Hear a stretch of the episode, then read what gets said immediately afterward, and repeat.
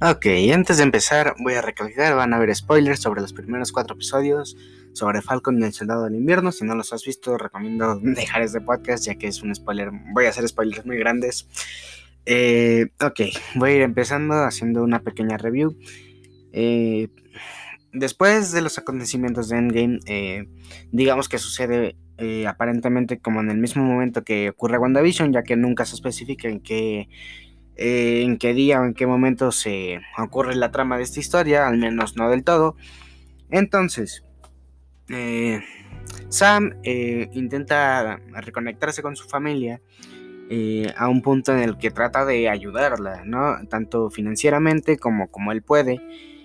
El problema es que al haber desaparecido, al parecer, en los bancos y en el mundo en general, se ha como puesto en caos gracias a esto, ya que como no has tenido dinero durante 5 años que fueron los que desapareciste, como aún así no obtuviste dinero durante esos 5 años, no te pueden dar, digamos, el dinero o el préstamo, ¿no? A pesar de ser un Avenger, cosa que, por ejemplo, ya nos mete un poco en la trama dentro de este mundo. Eh, después está Bucky, el cual sigue teniendo sus propios traumas sobre ser controlado y matar a inocentes, etcétera, etcétera. El cual, sinceramente, es, de los mejores personajes de la serie por lo bien construido que llega a estar. Y va avanzando la historia y por fin damos con un villano que si bien no es digno puede llegar a, a dar pelea. Y el villano no es ninguna persona, ya que en verdad el, el villano solo se va aumentando durante la serie, pero el verdadero villano de esta serie son los propios personajes los primeros dos episodios.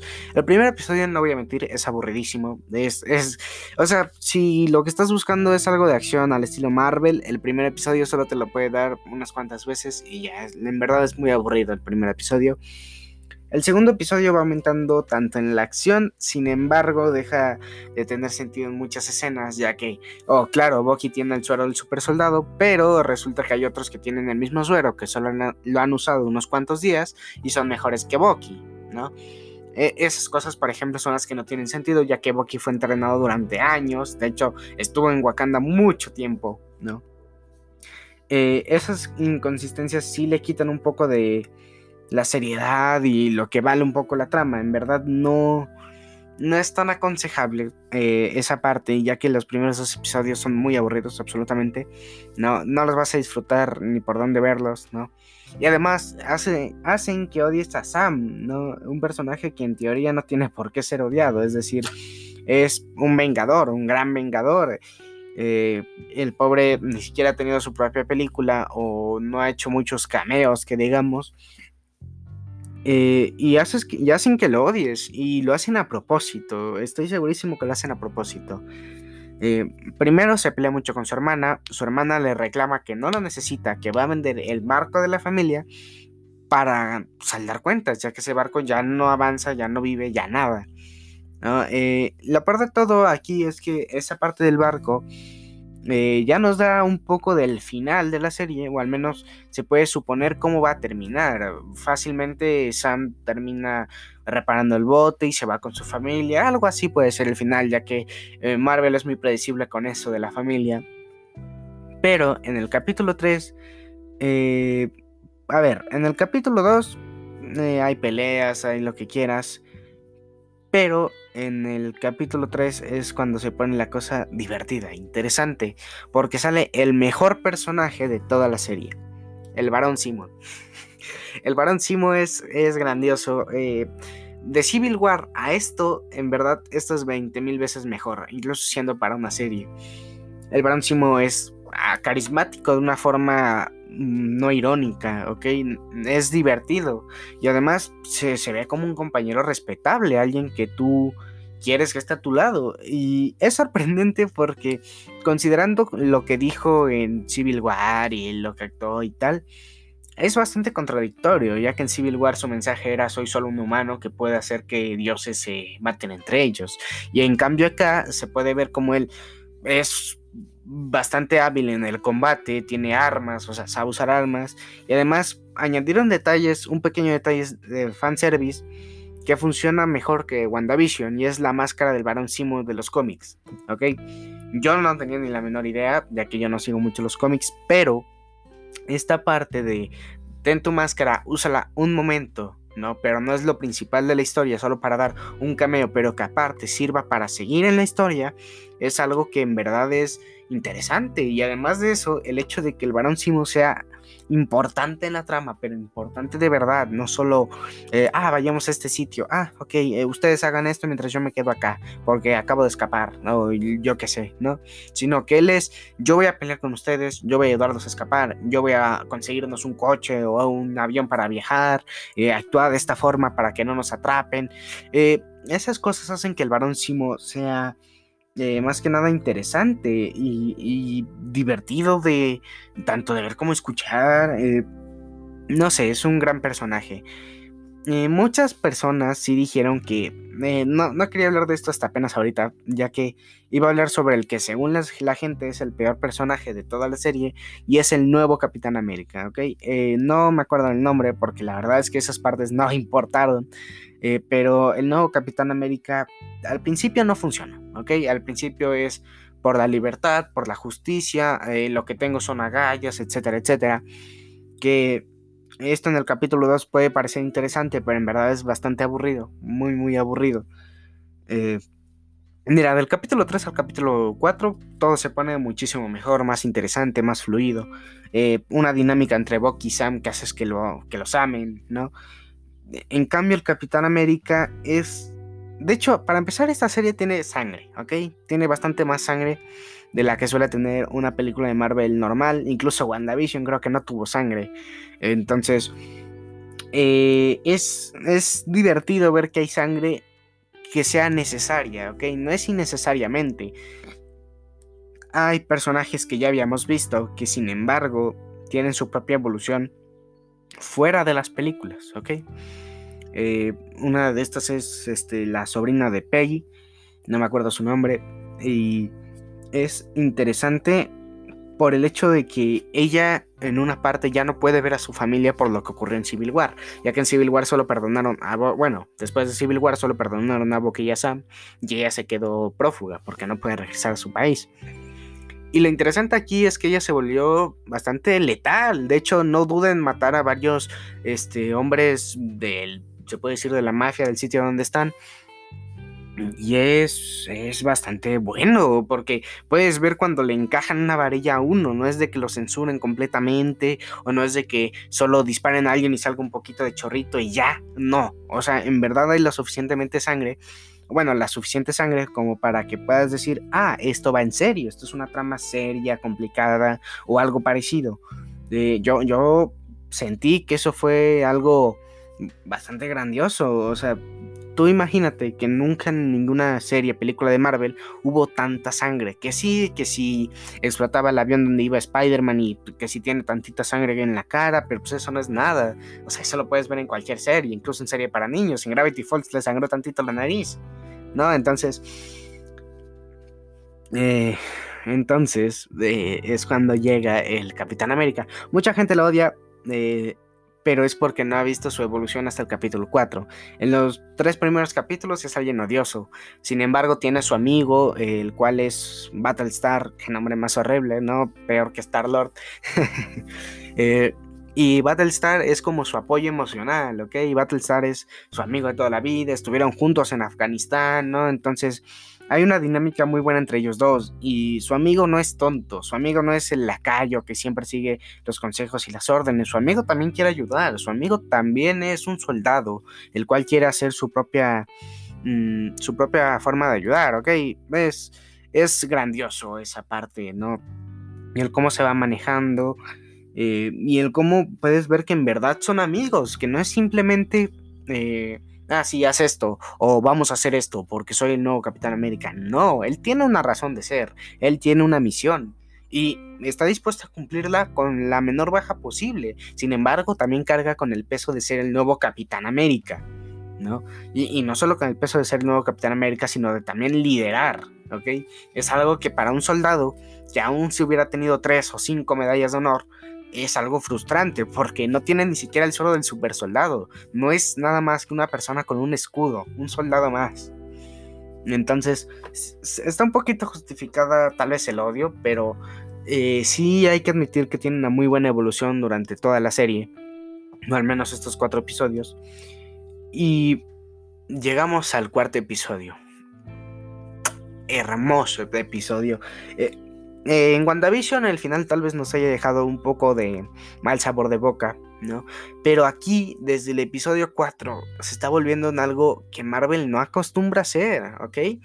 Eh, si bien toda la serie es un poco en la fórmula de Marvel, en el sentido de que, ah, sí, este, vamos a atacar al malo, ¿no? Ah, sí, descubrimos esto, ah, no, el malo escapó, pero tenemos esto. Y por Dios, el varón Simo ya es considerado un héroe para mí, ¿ok?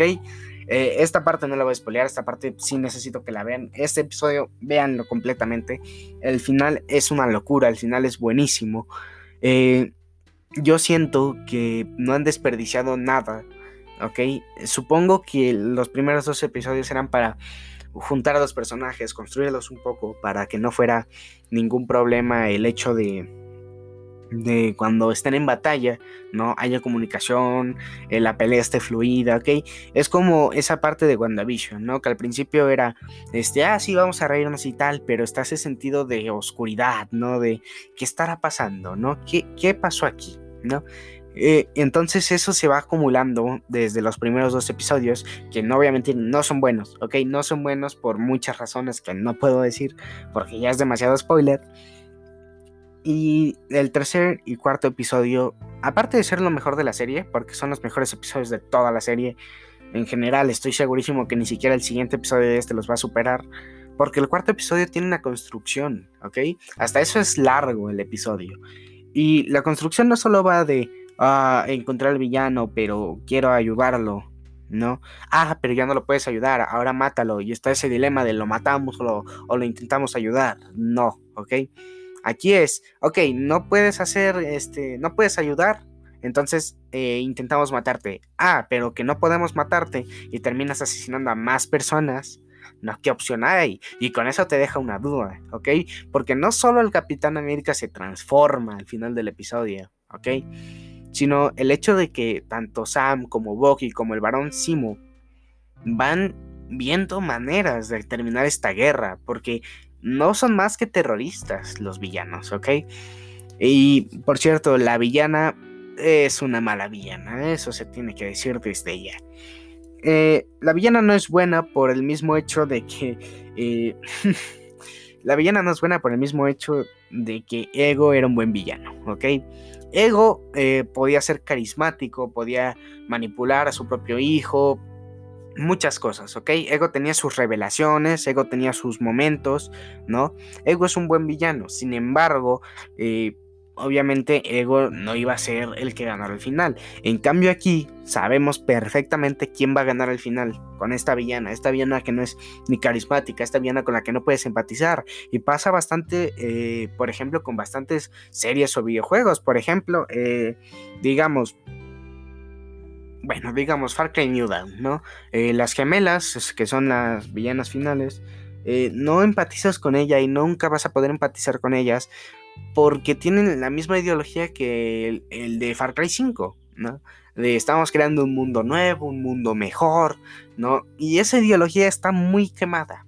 Em, quemada incluso antes de Thanos, ¿no? Incluso antes de Ultron, está muy quemada eso. No puedes hacer un villano que su único propósito sea mejorar el mundo, ¿no? Si no tiene una, motivación más. ¿Cómo quieres mejorar el mundo? Ah, pues vamos a eh, robar suministros para dárselos a los que este, nunca se fueron del blip y que además este, este, no tienen nada. Ok, perfecto, pero ¿qué más? Solo es eso, robar suministros y dárselo a la gente. Ya, o sea, esa es su motivación. Literalmente esa es toda la motivación que ha tenido en toda la serie. ¿no? Su motivación es eso y llorar la muerte de sus compañeros, se puede decir.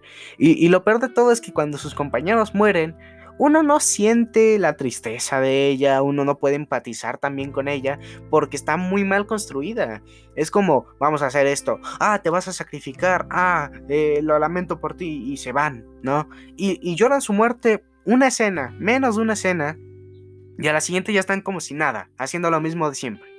Entonces, ¿Cómo empatizas con eso? ¿Cómo dices, ay, sí, no, qué triste? No puedes. O sea, definitivamente no puedes. Si son esas cosas las que pueden arruinar la experiencia de los primeros dos episodios. Porque es por eso mismo que los dos episodios son aburridos. Porque la villana también lo es. Y si con eso juntas a que Sam es un hipócrita, ¿no?